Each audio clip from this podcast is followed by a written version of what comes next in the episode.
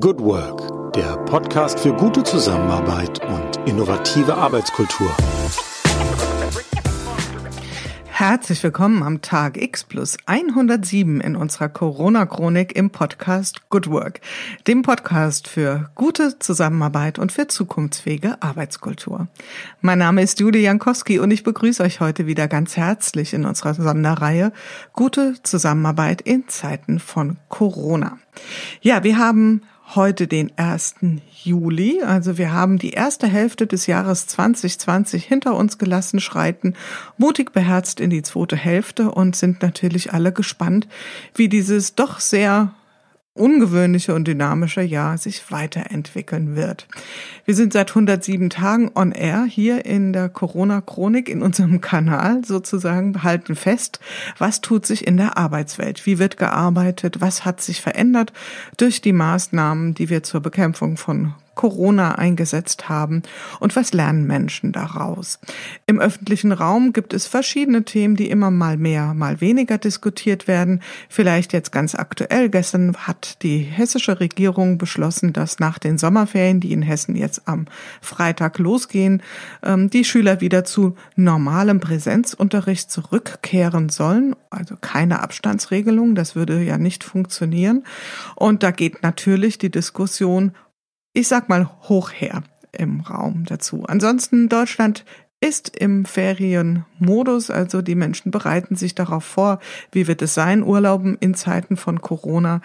Und natürlich gibt es auch viele, viele, die mit ganz anderen Fragen sich umtreiben und auch immer wieder das Thema, wie kriegen wir auch in der Arbeitswelt ein neues Normal gestaltet. Darüber werden wir heute auch reden.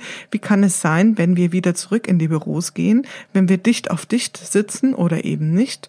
Und wie können wir das unter den ja, Einwirkungen von Corona gut gestalten? Kann heute ein Anknüpfungspunkt sein. Wir haben nämlich heute jemand aus eher einer technischen Branche mit einem technischen Blick oder Ingenieursblick auf ähm, Kontexte hier in unserem virtuellen Studio.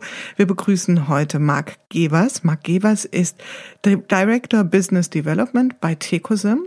Tecosim ist ein Unternehmen, das sich mit virtueller Produktentwicklung beschäftigt. Was genau das ist, das kann uns Marc Gevers wahrscheinlich am allerbesten selbst sagen. Ich sage jetzt erstmal herzlich willkommen, lieber Marc. Ja, danke Jule, danke für die Einladung. Und ähm, ich freue mich hier in diesem Podcast äh, mit auftreten zu dürfen. Ähm, du hast das Stichwort gegeben, virtuelle Produktentwicklung. Ähm, die Firma Tecosim, bei der ich arbeite, beschäftigt sich damit, äh, Produkte aller Art, technische Produkte, ähm, in der virtuellen Welt zu entwickeln. Das heißt, wir führen Computersimulationen durch und sagen das Verhalten, die Fähigkeiten von Produkten voraus mit diesen Computersimulationen. Das ist also, ich sag mal, äh, es ist in aller Munde das Wort Digitalisierung. Wir machen digitale Entwicklung von Produkten. Man kann sich darunter was äh, ganz Plakatives vorstellen. Ich selber habe in der Fahrzeugsicherheit gearbeitet und das, was ich immer den Leuten erkläre, ist äh, dann die Crash-Simulation.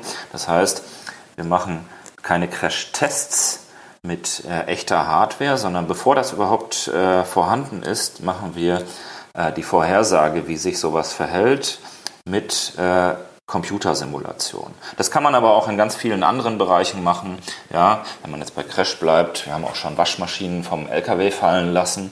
Oder, äh, oder man kann ähm, auch andere Dinge, Aerodynamik kann man voraussagen oder ob ein Bauteil äh, hält oder äh, wie laut ein Produkt ist. Äh, da gibt es verschiedenste Dinge. Allerdings befinden wir uns im Wesentlichen zu großen Teilen im Mobilitätssektor, weil das da schon sehr lange etabliert ist. Das ist genau das Stichwort. Also wenn ich das jetzt so höre, wir sind ja schon Medias in Res, ähm, mhm. nämlich wie dein, wie euer Arbeitsalltag aussieht oder was der Gegenstand eurer Dienstleistung ist. Ähm, wenn man das jetzt so hört und viele beschäftigen sich ja jetzt, sind wir ehrlich, zum ersten Mal so richtig, richtig mit Digitalisierung, hätten ja wahrscheinlich jetzt viele die Vermutung, das, was ihr tut, das gibt es noch nicht so lange. Vielleicht magst du das Bild mal ein bisschen aufräumen. Also ja, das äh, Ich arbeite bei der, bei der Firma Tecosim jetzt seit äh, fast 20 Jahren. Ich verstehe dieses Wort Digitalisierung kaum, weil äh, wir irgendwie ähm, seit 20 Jahren oder die, die Firma Tecosim seit fast 30 Jahren sich äh, mit diesem Thema beschäftigt und ähm, ja, halt digitale Modelle von äh, realen Produkten erstellt. Ja, und ähm, Digitalisierung an der Stelle ähm, findet bei uns eigentlich oder ist immer schon Kern unserer Arbeit gewesen. Hat uns übrigens dann auch gerade jetzt in Corona-Zeiten sehr geholfen. Mhm. Ja, da kommen wir gleich nochmal zu. Wir haben in mhm. unserem Vorgespräch schon ein bisschen gelästert, Marc, das dürfen wir vielleicht auch mal hier äh, öffnen, dass ja für viele Menschen Digitalisierung nicht viel mehr ist als Elektrifizierung. Also alles wie vorher, nur mit einem Stromkabel dran. Und ähm, ja, ja. so trivial ist es ja nicht. Also das heißt, ähm, dein Arbeitsleben besteht zu 100 Prozent daraus, sich mit Dingen zu beschäftigen, die im digitalen oder im ähm, virtuellen Raum entwickelt werden. Und ähm, trotzdem oder vielleicht gerade deswegen ist der Begriff für dich Digitalisierung sehr schwammig. Habe ich das richtig verstanden? Ähm, ja, das ist korrekt. Der ist sehr schwammig. Ich äh, muss jetzt, wir haben jetzt hier nur einen Audio-Podcast. Ähm, ich habe vor mir zwei DIN A4-Blätter mit ein paar Notizen, was ich denn erzählen will, ähm, die ich mit einem Bleistift geschrieben habe. Das ist total untypisch für mich, weil ähm, ich sehr viel in meinem Job, sehr viel wechselnde, ich sag mal, Arbeitsstätten habe. Und äh, wenn ich Dinge auf Papier schreibe und äh, sie leider in einem Büro vergesse und dann nicht dabei habe, ist das immer sehr hinderlich. Ähm, deshalb äh, versuche ich schon seit, seit langem äh, quasi alle analogen Dinge ähm, aus meinem normalen Alltag äh, zu verbannen, weil ich äh, nicht von überall dort Zugriff drauf habe. Mhm. Aber ja, an manchen Stellen ist es so, dass es einfach auch angenehmer ist. Also es gibt da eine Mischung, wobei bei mir die Mischung sehr, sehr stark in Richtung digital ist. Mhm. Wunderbar, da kommen wir gleich nochmal zu. Ja, und du bist auch gleich schön ins Fachliche gesprungen. Ich frage normalerweise meine äh, Interviewgäste, und das können wir an der Stelle vielleicht auch mal kurz nachholen. Wie mhm. geht's dir denn ganz persönlich heute am 1. Juli, also erste Hälfte vom Jahr 2020, von diesem denkwürdigen Jahr haben wir geschafft. Wie blickst du heute auf den Tag oder vielleicht auch auf das zweite Halbjahr? Ähm, ich blicke ganz zuversichtlich auf das zweite Halbjahr, weil ähm, dieses, äh, diese Corona-Krise, die äh, ja wirklich eine Krise ist und die den, den Alltag sehr stark verändert hat, ähm, jetzt so langsam, ähm, ich sag mal, die ist nicht zu Ende, sondern es wird verstanden und es werden gute und äh, und schwierige Punkte rausgenommen. Und ähm, der, der Arbeitsalltag ähm, ist jetzt eingetreten. Das war, wir sind jetzt nicht mehr in, in Feuerlöschen und in Sonderregelungen, sondern vielleicht wirklich schon so langsam in einem Alltag. Und ähm, ja, dieser Alltag besteht jetzt halt aus, aus verschiedenen Dingen. Ich bin persönlich, bin ich seit Mitte März im Homeoffice. Ich bin ganz früh ins Homeoffice geschickt worden. Mein Chef hat mir gesagt, hier, äh, du bist Risikokandidat, deine Frau ist Ärztin, äh, du hast einen Grundschüler im Haushalt, äh, komm bitte nicht mehr ins Büro, du kannst auch von zu Hause arbeiten. Und dieser Zustand äh, war dann bis Ende Mai gegeben. Und das war schon anstrengend. Also ähm, jeden Tag ähm, sich dann in das Arbeitszimmer zu verziehen und dort äh, effizient arbeiten, war am Anfang gut, aber irgendwann äh, fiel einem wirklich die Decke auf den Kopf. Und ähm, gerade in meinem Bereich, dem Business Development, äh, nahmen auch die Schwierigkeiten zu. Und deswegen bin ich im Moment sehr froh darüber, dass ich es mir jetzt wieder aussuchen kann. Also ich kann ins mhm. Büro fahren, ich habe auch wieder Kundentermine, ich kann von zu Hause arbeiten. Und ähm, der Zustand ist eigentlich so, wie er vorher war. Nur, dass er vor der Corona-Krise freiwillig war. Und jetzt ist es so ein bisschen, äh, ja, gelernt aus der Corona-Krise. Also ich bin jetzt nicht mehr alleine mit dieser Aufteilung. Mhm. Die hatte ich aber vorher schon. Die hattest du vorher schon. Ja, wenn, also, ja. wenn man jetzt mal ganz naiv an das Thema rangeht, Business Development, das heißt, du bist für Neugeschäft zuständig und ähm, das aus dem Homeoffice raus ist wahrscheinlich eine echte Herausforderung. Wie sah denn die, dein, dein Büroalltag oder dein Arbeitsalltag vorher aus? Warst du viel unterwegs? Bist du viel gereist? Ähm, hattest du viele Meetings vermutlich? Magst du das mal kurz schildern? Ja, kann ich gerne schildern. Also vor Corona war es so, dass ich ich sag, ich sag immer, ich das, habe das ungefähr gedrittelt. Ich war ein Drittel in den eigenen äh, Büroräumen der Tecosim. Das nächste, was ich äh, habe, ist, äh, ist Köln. Da habe ich auch einen Büroarbeitsplatz. Ähm, ich war ein Drittel zu Hause, um Kundentermine vorzubereiten. Das war auch sehr effizient. Ähm, man konnte in Ruhe äh, die Termine vorbereiten, ähm, sich sehr darauf konzentrieren. Und ein Drittel unterwegs bei Kunden. Und das hat sich natürlich bei, äh, ähm, zu Anfang der Corona-Zeit dann komplett gewandelt. Ähm, da war es halt 100% Homeoffice. Wie haben, wie haben jetzt eure Kunden reagiert, so in den ersten Tagen und Wochen? Also du sagst, am Anfang war es sogar noch einfach. Hatten die noch Kopf für neue Projekte oder war ähm, dort auch erstmal Sicherung der, der Kernprozesse angesagt? Wie sah das aus? Oh, das war von Kunde zu Kunde verschieden. Es gab natürlich Kunden, die äh, gesagt haben, wir ähm, machen jetzt, äh, stoppen alle externen Projekte, wovon wir ja profitieren als Dienstleister. Und wir wissen noch nicht, äh, wo die Reise hingeht und äh, deswegen halten wir jetzt einfach mal das, die Budgets zusammen ähm, wurde sehr viel gestrichen. Und ähm, bei den Kunden war es dann auch so, dass äh, wenn man versuchte, die Termine, die schon anstanden, dann in die virtuelle Welt zu verlagern, sprich äh, Telefon- oder Videokonferenzen zu machen, war das sehr zäh. Es gab aber auch Kunden, die, ähm, die äh, strategisch einfach weitergemacht haben, sich weiterentwickelt haben. Und mit denen wurde es eher einfacher, weil ähm, wenn ich jetzt äh, beispielsweise einen Kunden irgendwo in der Mitte Deutschlands habe, ähm, dann muss ich zwei, drei Stunden anreisen, habe dort einen Ein-Stunden-Termin oder vielleicht zwei, zwei Termine und äh, fahre wieder nach Hause. Das ist der Tag ähm, komplett gelaufen für äh, zwei Termine. Und ähm, die Termine dann zu finden, äh, war sonst auch schwierig. Jetzt zu Corona-Zeiten war das so, man kriegte sehr viel schneller Termine und hat die dann einfach ähm, am Anfang äh, als Telefontermin gemacht, aber dann relativ schnell ähm, als Videokonferenzen, was auch viel besser geklappt hat als, als reine Audiokonferenzen. Mhm. Und da war das wirklich so, man kam bis zum Entscheiderlevel, was für mich ja entscheidend ist ähm, um Neugeschäft zu generieren und hatte wirklich, machte morgens einen Termin für nachmittags oder abends aus. Das mhm. war so in den ersten Wochen und vielleicht ja anderthalb Monaten so. Mhm. Du hast es eben schon mal ein bisschen angedeutet, dann wurde es C. Was genau wurde C? Also war es einfach die Situation für dich jetzt persönlich in einem Homeoffice zu sitzen und immer das, äh, ich sag mal, die gleichen vier Wände, die gleichen Bilder an der Wand und eben nicht diese schöne Drittelung wie vorher? Oder war es auch der ähm, Austausch mit den Kunden, der sich irgendwie zäher gestaltete? Was kannst du das benennen? Also ich äh, an meiner Seite hat es an der Stelle wirklich nicht gelegen, kann ich jetzt, ich habe gerade geschmunzelt, als du das sagtest. Weil, äh, ich sag mal so, wir haben einen Hund, ich bin, bin dann mit einem, äh, so war mein Tagesablauf, ich war dann für den Hund zuständig, weil ich zu Hause war. Ähm, ich habe auch wie so viele andere äh, das Fahrradfahren, in dem Fall das Mountainbiken für mich entdeckt äh, mhm. mit äh, unserem kleinen, ich habe eben schon gesagt, Grundschüler. Ähm, dann auch tagsüber ähm, mal zwei Stunden äh, Fahrradfahren gewesen und äh, die Arbeit dann halt in die Abendstunden verlegt.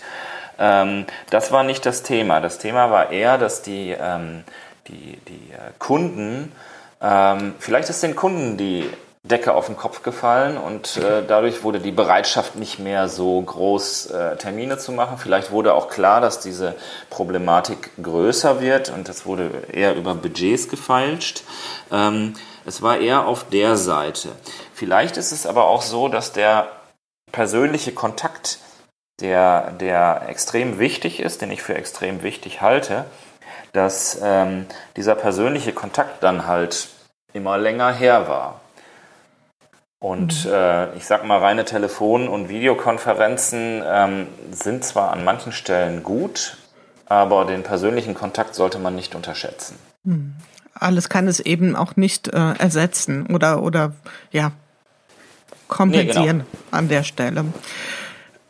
Was, du hast das eingangs gesagt. Ihr seid sehr viel in der Mobilitätsbranche unterwegs. Ich glaube, wir dürfen das sagen. An der Stelle sehr viel Automotive auch. Ähm, was hast du da erlebt? Ähm, du bist ja mit Neugeschäft unterwegs in einem ohnehin schon nach vorne gerichteten Business. Also das heißt, ihr beschäftigt euch ja nicht mit ganz akuten Fragestellungen, sondern mit Themen, die vielleicht erst in zwei, drei, vier, fünf Jahren äh, als Produkt rumfahren sozusagen. Ja. Ähm, was, was für Themen wurden da so hochgeworfen oder vielleicht auch wieder in eine Kiste zurückgesteckt, wo Sie vielleicht mal so ganz kurz rausgeguckt haben? Was, was kannst du da uns berichten? Oder was darfst du auch berichten? Was darf ich berichten? ja. ähm, ich darf natürlich das berichten, was auch in der, in der Presse ist. Ähm. Klar ist in unserer Branche, im Automotive-Bereich, ist, äh, ich, ich finde dieses Wort äh, sehr unangenehm. Elektrifizierung, ein großes, großes da Thema. Ist sie wieder. Wobei ich, da ist sie wieder. wobei ich Elektrifizierung an der Stelle ganz, äh, ein ganz schlechtes Wort finde, weil, ähm, weil es quasi sagt, ich nehme jetzt was, was ich vorher schon hatte und mache das dann jetzt genau. elektrisch. Ja, ähm, vielleicht ist da schon der Denkfehler, aber das ist ein ganz, da kann man einen ganzen anderen Podcast drüber machen. Ähm, das ist das eine Thema und das andere Thema ist, ähm, dass, und da gibt es auch zwei Wörter für, das autonome Fahren und in Deutschland wird oft über das automatisierte Fahren gesprochen. Das ist auch so ein Denkfehler. Ja, automatisiertes Fahren bedeutet ja auch irgendwie, dass ich so die Fahrfunktionen nach und nach äh, automatisiere, so wie ich das Fahrzeug nach und nach elektrifiziere. Ja, gibt Hybridantriebe und sowas.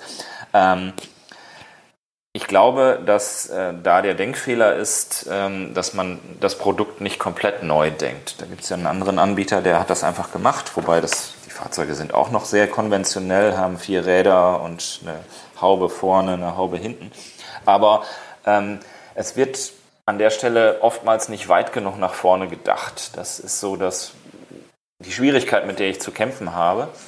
Ähm, und was sich ja jetzt glaube vorletzte Woche war das in der Presse, dass zwei große deutsche äh, Premium-Hersteller äh, ihre Kooperation, was das autonome oder automatisierte Fahren angeht, aufgekündigt haben, weil sie sich in der jetzigen Zeit nicht leisten wollen oder können.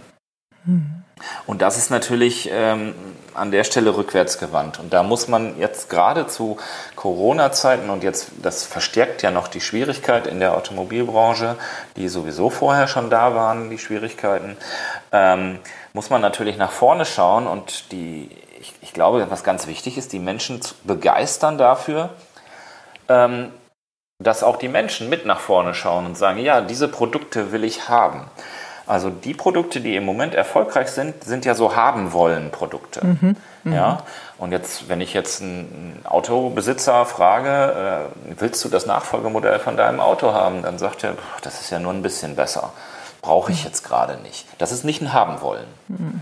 Ja, und das geht im Moment, äh, oder das ist vorher schon schwierig gewesen und ich habe ein bisschen die Befürchtung, dass das äh, durch die Schwierigkeiten, die durch Corona dazukommen, ähm, halt verstärkt wird.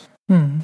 Andererseits ist es ja so, es wird ja jetzt sehr viel darüber gesprochen, dass wir generell ähm, eine andere Bewusstheit entwickelt haben dafür, wie, wie wir leben wollen, wie wir konsumieren wollen, vielleicht auch das Thema, wie wir uns fortbewegen wollen im, im städtischen oder nicht nur da in dem Raum.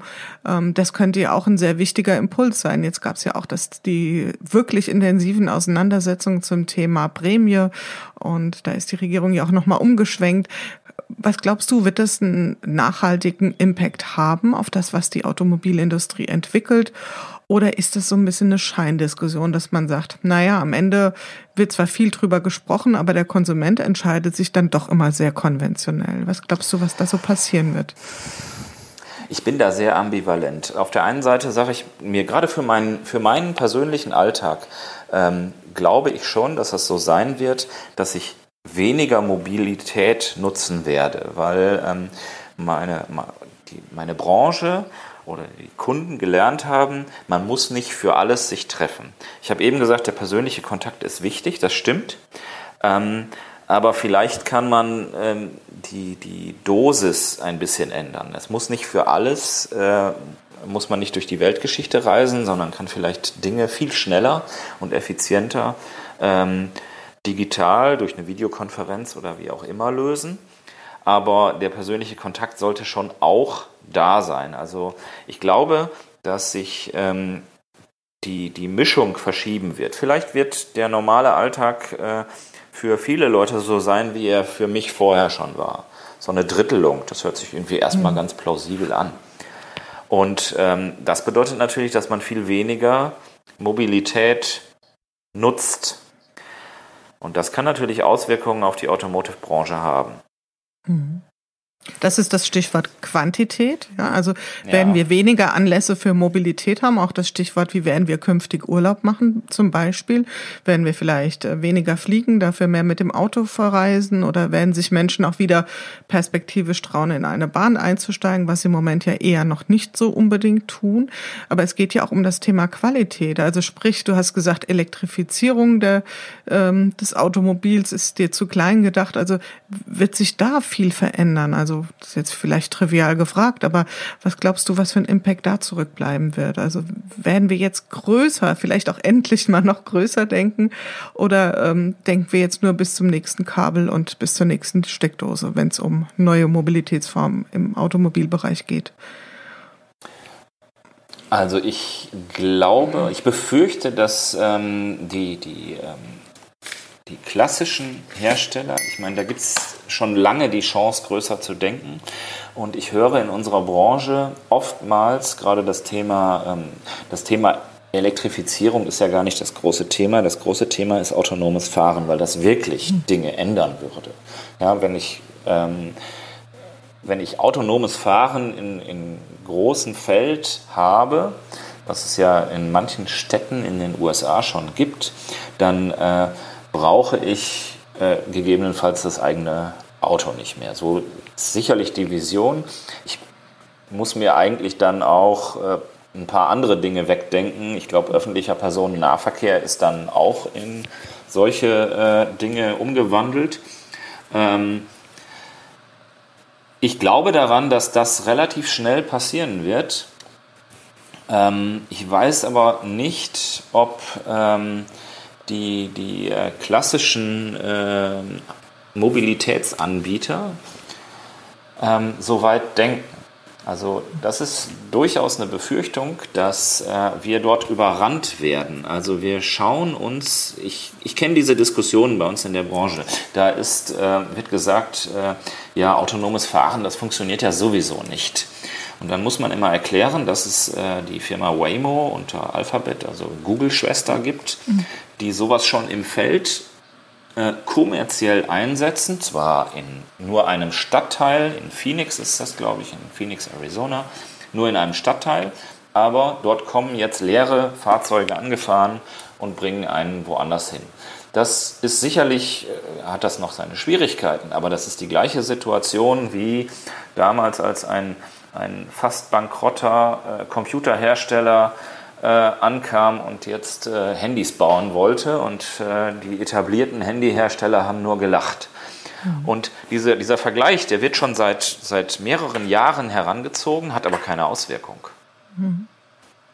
Man hat, also wenn ich das so beobachte, habe ich das Gefühl, dass eher so Brücken gebaut werden oder so Übergangslösungen. Und vielleicht ist auch äh, E-Mobilität eine Übergangslösung hin zu ganz anderen äh, Formen des Antriebs und genauso auch dieses ganze Thema On-Demand-Services. Man kann sich ja durchaus vorstellen, dass das jetzt auch so eine Art gedankliche Brücke hin ist zu autonomem Fahren, dass man sagt, ja, wir hatten dann irgendwie sowas On-Demand. Das, das führt die Menschen gedanklich schon mal so ein bisschen dahin, dass sie sich halt von diesem eigenbestimmten Fahrzeug lösen und ähm, vielleicht auf eine Lösung kommen, die auf ihre Maßgaben zugeschnitten ist, aber nicht mehr von ihnen gesteuert werden müssen. Das könnte ja auch möglich sein, dass man sich gedankliche Brücken braut. Wie siehst du das?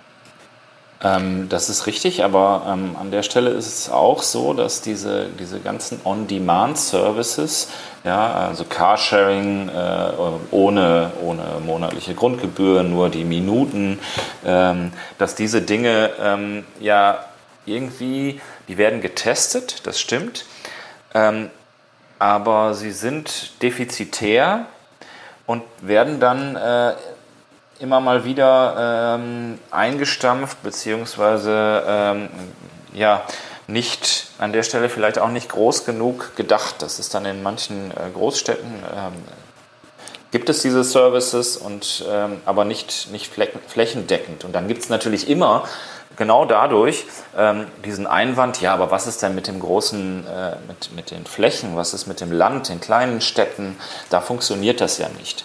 Und ähm, ja, ich habe eben gesagt, sind defizitär. Es gibt viele Beispiele von herausragenden Unternehmen jetzt, die äh, am Anfang sehr defizitär waren. Ich will gar nicht Mobilität an der Stelle haben, sondern äh, das, das, das beste Beispiel daran ist Amazon. Die waren am Anfang natürlich lange defizitär und sind jetzt hochprofitabel. Und da muss man vielleicht einfach einen langen Atem haben. Mhm. Ja, ich glaube, das ist einfach auch so, dass viele Geschäftsmodelle sich, ähm, wenn sie so anders und so neu sind, erstmal überhaupt nicht ähm, erschließen und in ihrer ganzen Komplexität nicht begriffen werden oder damit auch nicht in ihren Möglichkeiten. Ich würde ganz gerne mit dir gedanklich mal das Thema ähm, äh, Mobilitätssektor verlassen, weil wir hatten im Vorgespräch ganz kurz drüber gesprochen. Es geht ja jetzt in vielen, vielen Unternehmen darum, wie wird das neue Arbeitsnormal aussehen. Also Unternehmen versuchen sich jetzt wieder zaghaft mit der Öffnung und ähm, vielleicht das, was ich so aus den ich glaube, du bist Gespräch Nummer 87 mitbekomme, ist, ähm, dass das Zumachen vergleichsweise leicht war, aber das Öffnen verdammt herausfordernd. Also wie kriegen wir jetzt das so gestaltet, dass die Mitarbeiter auch wieder sich trauen, zurückzukommen? Was ist ein gutes Maß an Flexibilität? Was wäre vielleicht zu viel des Guten? Und in dem Umfeld seid ihr ja auch mit einer ja, wie soll ich sagen, mit einer Produktentwicklung am Start. Vielleicht magst du da ein bisschen was ja. selbst zu verraten. Ja, sehr gerne. Ähm, wir ähm, bei Tecosim haben auch unsere Büros wieder eröffnet, wieder befüllt, sag ich mal. Es gab durchaus äh, ein paar Mitarbeiter, die zwischendurch auch schon mal im Büro waren, aber da war dann natürlich, wenn man ein Großraumbüro hat, wo normalerweise 30 Leute reinpassen und ähm, dann äh, sind da nur drei Leute, die können die Abstandsregeln einhalten. Das war kein Problem. Ähm, aber seit Mitte Mai, Mitte, Ende Mai füllen wir unsere Büros wieder. Und ähm, wir haben uns dazu entschieden, weil wir äh, zum einen den, den Austausch unter den Mitarbeitern wieder befeuern wollten. Ähm, der halt online nicht äh, so gut geht. Man braucht schon seinen persönlichen Austausch, mal irgendwie in der Kaffeeküche zusammenstehen, jetzt nicht mehr in so großen Runden, mhm. ähm, um, um die Effizienz und, äh, zu erhalten und auch das Know-how untereinander auszutauschen. Und wir haben, ich habe das eben schon erwähnt, wir machen virtuelle Produktentwicklung mit Hilfe der Simulation.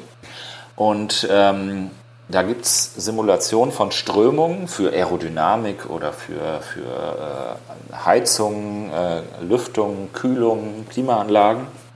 Und diese Methodik haben wir äh, weiterentwickelt und äh, sind jetzt in der Lage, ähm, Räume, Büros, äh, Praxen, ähm, Kantinen, was auch immer, ähm, zu simulieren und machen dort eine Aerosol-Simulation. Also man kann sich das so vorstellen, wir erstellen von, haben das von unseren Büros gemacht, 3D-Modelle und äh, simulieren dann die, äh, die klimatischen Bedingungen, sprich äh, Klimaanlagen Ein- und Auslässe, Absaugungen, offene Fenster, offene Türen, solche Dinge in dem 3D-Modell und dann besetzen wir das 3D-Modell mit äh, Dummies, also mit, mit äh, Modellen von Menschen. Und dann kann man in diesen Modellen mal einen Menschen husten lassen und findet raus, wo der Huster oder Nieser die, die Partikel, das Aerosol lang wandert. Und dann stellt man auf einmal fest,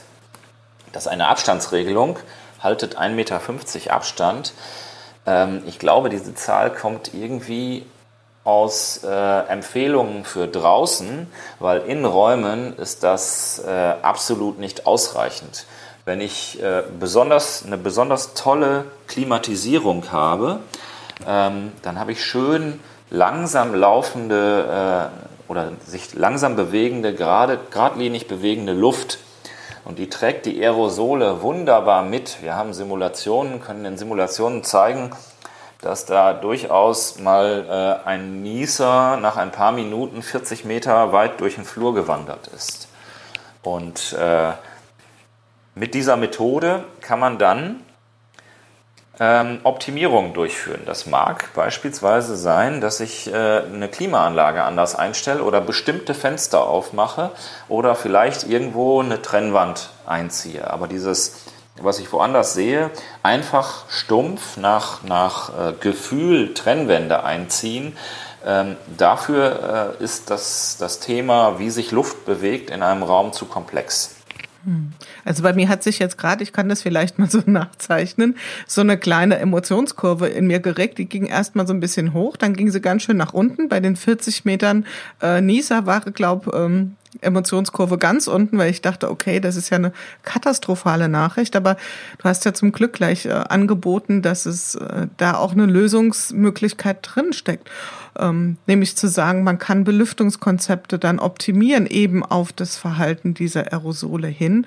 Und wenn das sich so einfach umsetzen lässt, dann würde ich ja jetzt mal sagen, müsstet ihr doch auf Gold gestoßen sein, oder? Ja, also sagen wir mal so, wir sind, äh, das ist eine total spannende äh, Geschichte und ich glaube auch, dass das für Arbeitgeber und ähm, ähm, ja, Betreiber von irgendwelchen öffentlichen äh, Räumen ähm, extrem wichtig ist. Also im Moment ist es so, da wird, äh, wird ja gerne am Eingang gibt's äh, Desinfektionsmittel oder man soll sich die Hände waschen und dann soll man ähm, Abstände einhalten. Das reicht definitiv nicht aus. Also ähm, ich habe in meinem Büro in Köln, wir haben in Köln ein Großraumbüro für die äh, Produktivmitarbeiter, sage ich jetzt mal.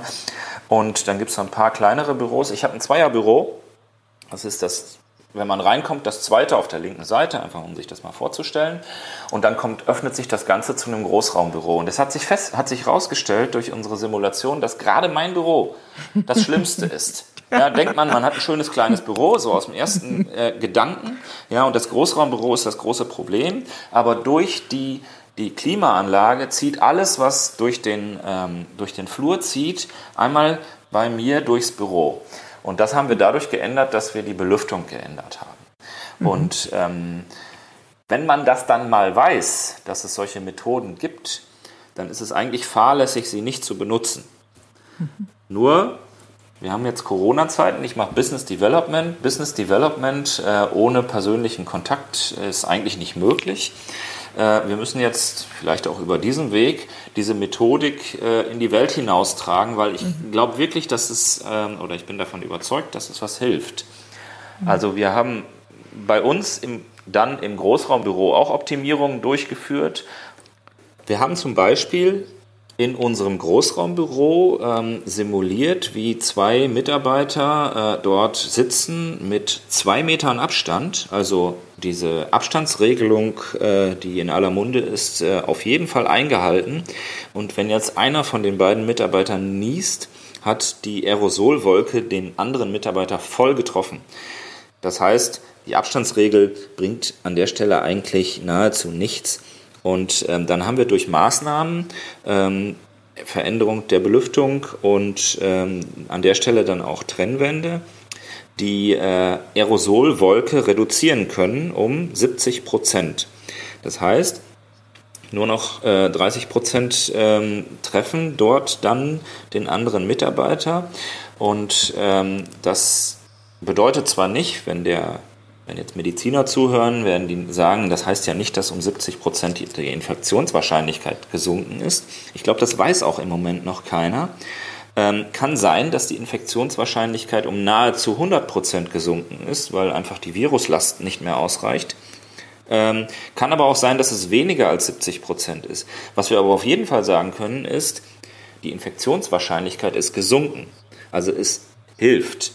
Und ähm, Deswegen äh, finde ich es sehr wichtig, solche Methoden einzusetzen, um die eigenen Mitarbeiter zu schützen, um die Kunden zu schützen, um die, äh, die Gäste in einem Restaurant oder in einer Kantine zu schützen. Ich stelle mir das auch so vor, was man dabei rausbekommt, ist wirklich eine 3D-Videoanimation. Man kann also sehen, wie diese Aerosole aus dem Mund des einen den anderen treffen. Ähm, und äh, das kann man dann auch durchaus seinen Mitarbeitern, wenn man diese Methode anwendet, seinen Mitarbeitern oder seinen Kunden, seinen Gästen zeigen, ja, um klarzumachen, wir tun hier was und das, was wir tun, hilft und wir haben ganz am Anfang dazu, darüber gesprochen, wir füllen jetzt wieder die Büros. Ich glaube, dass an vielen Stellen äh, Mitarbeiter sagen, hm, ist das jetzt wirklich sicher? Ich habe Angst. Ja, ähm, und ein ängstlicher Mitarbeiter ist bestimmt nicht äh, so gut wie ein nicht ängstlicher Mitarbeiter. Ähm, wir können dadurch mehr Sicherheit geben und aber auch darstellen. Das ist auch, das ist sicherlich auch wichtig äh, für einen mhm. Arbeitgeber. Das glaube ich auch. Also ich meine, es gibt ja auf jeden Fall ein, ein besseres Gefühl und auch irgendwie ein Vertrauen oder eine Absicherung. Und wir alle haben ja auch in den letzten Monaten ähm, gelernt oder, oder auch erfahren, wie wichtig ähm, vielleicht eine wissenschaftliche Absicherung von Entscheidungen ist.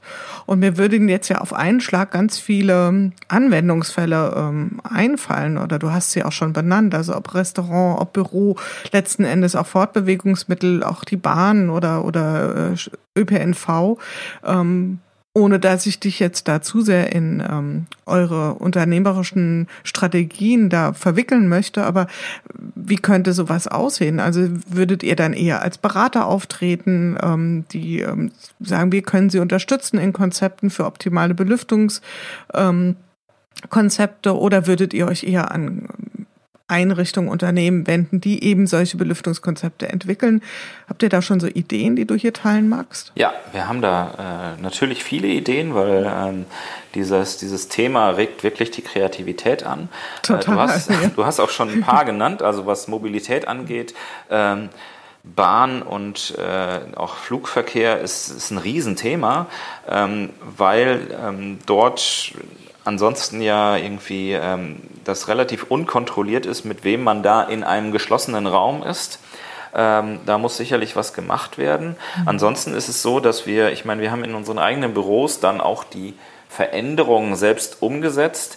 Wir würden ähm, als, als Berater an der Stelle auftreten, aber wenn äh, der potenzielle Kunde ähm, dann auch jemanden braucht, der sich um die Umsetzung kümmert, das übernehmen mhm. wir auch. Also wenn mhm. jetzt ein Kantinenbetreiber ankommt und sagt, wir wollen jetzt hier ähm, unsere Kantine verbessern, jetzt als Beispiel, dann ähm, führen wir die Simulationen durch und wir ähm, haben äh, Partner, die dann auch die Änderungen durchführen können. Mhm. Also es gibt ein rundum sorglos Paket. Kann natürlich sein, dass der potenzielle Kunde für die Umsetzung äh, seine eigenen äh, Lieferanten hat.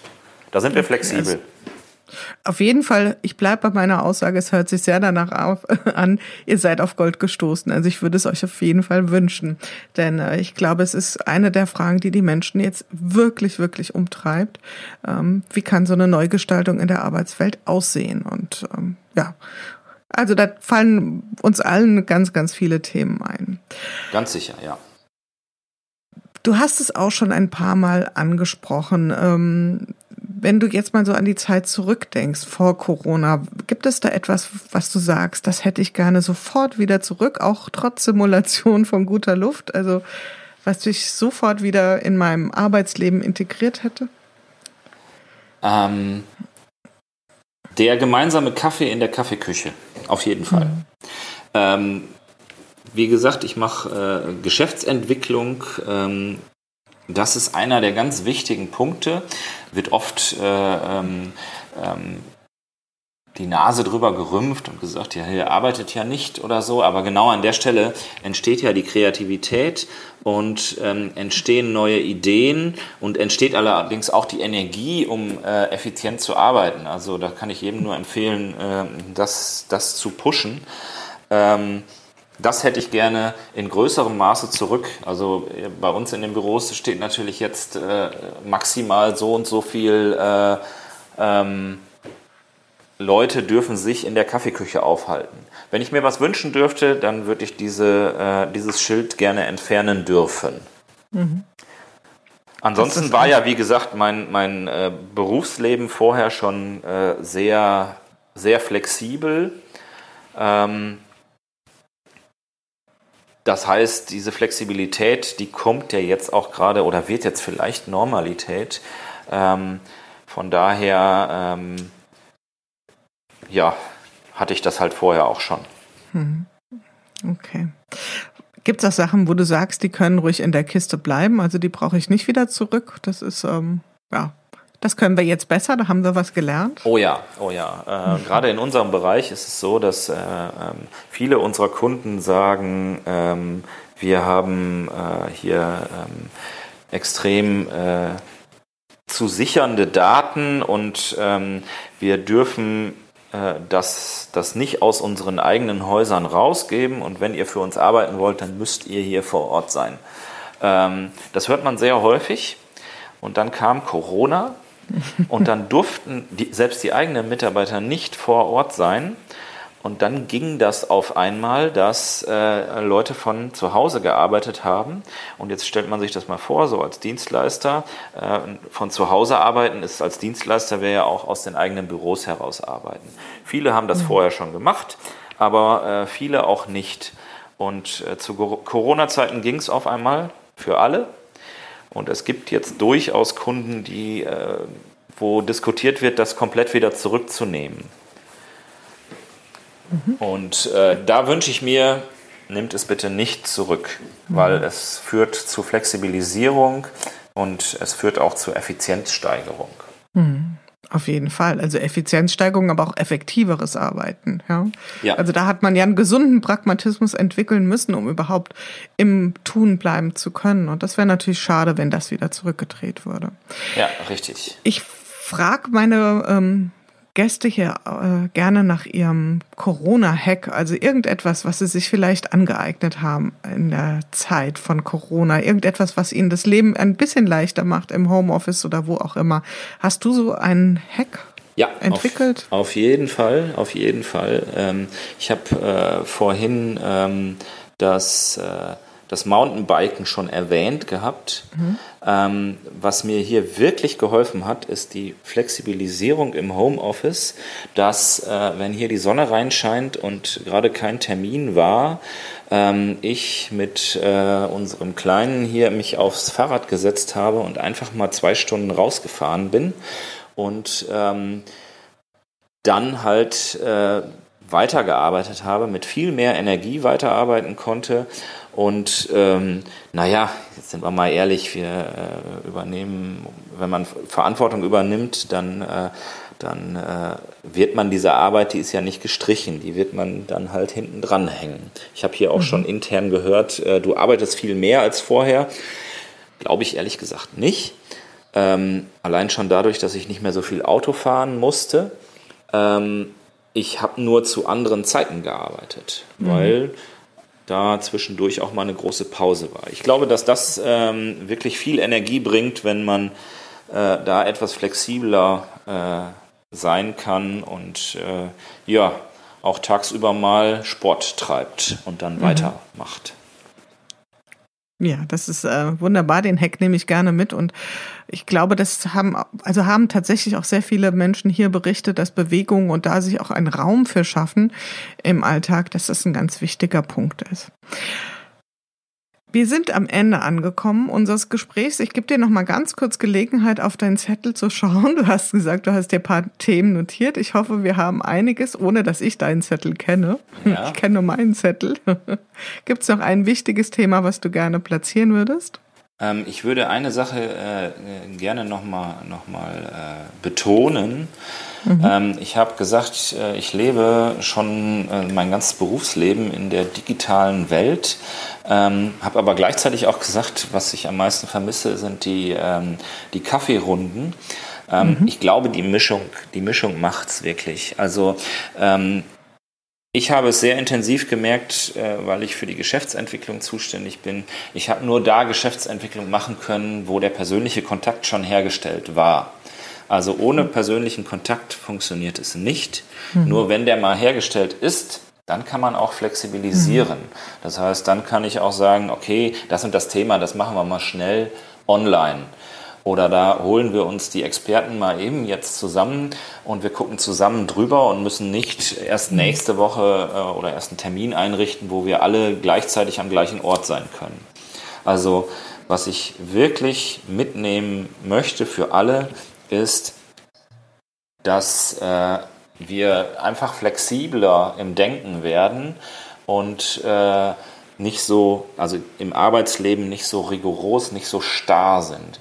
Und äh, ich glaube, das erzeugt nicht nur das, was dann viele wollen, mehr Effizienz, mehr Effektivität, nee, es erzeugt auch mehr Kreativität. Und vielleicht mhm. dann auch äh, mehr Mut, wenn kreative Ideen da sind, äh, die dann auch umzusetzen. Das wäre schön, wenn das dabei rumkommt. Wunderbar, das ist ja schon fast ein Schlusswort. Das darfst du jetzt tatsächlich noch raushauen, nämlich den Satz vollenden. Wenn ich bislang etwas aus Corona gelernt habe, dann ist es das. Pünktchen, Pünktchen, Pünktchen. Wenn ich was aus Corona gelernt habe, dann ist es das Digitalisierung und ähm, ähm, Homeoffice, was viele vorher beschrien haben. Wir wollen das haben, dass das nicht alles ist sondern ähm, dass man ähm, persönliche Kontakte im Arbeitsleben pflegen sollte und muss. Man muss Leute kennen, um sie einzuschätzen und äh, um mit ihnen gut zusammenarbeiten zu können. Und ähm, das ist in Corona-Zeiten verloren gegangen. Das muss jetzt erstmal wieder gelernt werden. Und ähm, die Menschen, das ist, glaube ich, der Punkt, den wir jetzt auch ähm, herausarbeiten müssen. Die Menschen haben Angst vor anderen Menschen. Das sieht man ja, wenn man irgendwie einfach nur durch eine Fußgängerzone jetzt geht. Man hält Abstand, ja, man macht einen Bogen, man guckt Leute äh, komisch an. Ähm, das ist auch in Büros, da guckt man sogar die eigenen Kollegen, wenn die einem zu nahe kommen, dann geht man weiter weg. Es ist so eine Grundangst entstanden, die ähm, muss jetzt überwunden werden. Und ich sage, ja, ich ähm, arbeite seit 20 Jahren in der Simulationsbranche. Wenn wir ein bisschen dazu beitragen können, dass diese Angst verloren geht oder wieder weniger wird und die Leute wieder mehr aufeinander zugehen können, ähm, dann würde mich das sehr freuen. Wunderbar, das würde mich auch sehr freuen. Also ich bleib dabei, äh, ich glaube, da ist euch, äh, da habt ihr zumindestens mal Potenzial, einen ganz großen Wurf gelandet zu haben. Und ich freue mich, dass du das hier mit uns geteilt hast, dass wir über die Digitalisierung ähm, ja, die als solches ja irgendwie ganz schön schwammig daherkommt, mal sprechen konnten, wie du vor allen Dingen schaust, drauf schaust, als jemand, der das Thema schon viele, viele Jahre, um nicht zu sagen Jahrzehnte lebt.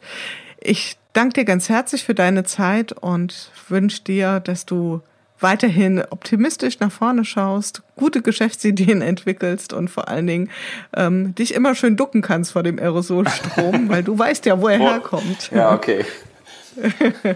ja, vielen Dank, vielen Dank für diese Plattform. Ja, das war's für heute wieder in unserer Corona-Chronik im Podcast Good Work dem Podcast für gute Zusammenarbeit und für zukunftsfähige Arbeitskultur. Wenn ihr Lust habt, noch weitere Folgen euch anzuhören, schaut einfach auf www.umic.de slash podcast oder über iTunes und Spotify. Ich freue mich, euch wieder hier zu hören und habe am Ende nur einen einzigen Wunsch an euch, nämlich bleibt gesund. Eure Julia Jankowski.